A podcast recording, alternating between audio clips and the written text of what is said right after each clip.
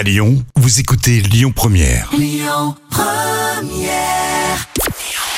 Bonjour Rémi, bonjour Jam, c'est M6 qui était en tête hier soir avec la deuxième partie du bilan de l'amour et dans le pré qui a rassemblé euh, plus de 4 millions de personnes. Derrière, on retrouve euh, tous inconnus. Et oui, le retour des inconnus à la télé, c'était sur TF1.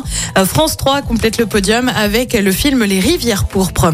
De l'humour en direct sur Netflix, expérimentation qui devrait avoir lieu début 2023 aux États-Unis, puisque la plateforme va retransmettre en direct un spectacle de l'humoriste Chris Rock, célèbre entre autres la gifle de Will Smith aux Oscars. Netflix qui semble de plus en plus hein, se tourner vers le direct et pour cause.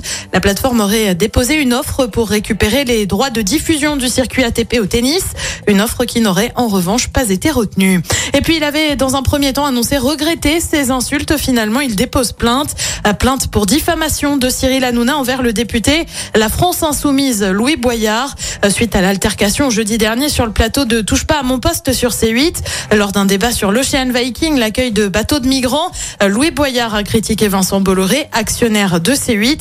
S'en suivent des insultes. On le rappelle, l'ARCOM ex-CSA a été saisi dans ce dossier. Côté programme ce soir sur TF1, on retrouve Omar Sy pour le flic de Belleville. Sur France 2, c'est une émission de Laurent Ruquier hier, aujourd'hui et demain. Sur France 3, c'est la série Alex Hugo. Et puis sur M6, on continue les auditions. Dans la France, un incroyable talent, c'est à partir de 21h10. Écoutez votre radio Lyon Première en direct sur l'application Lyon Première, lyonpremière.fr et bien sûr à Lyon sur 90.2 FM et en DAB+. Lyon Première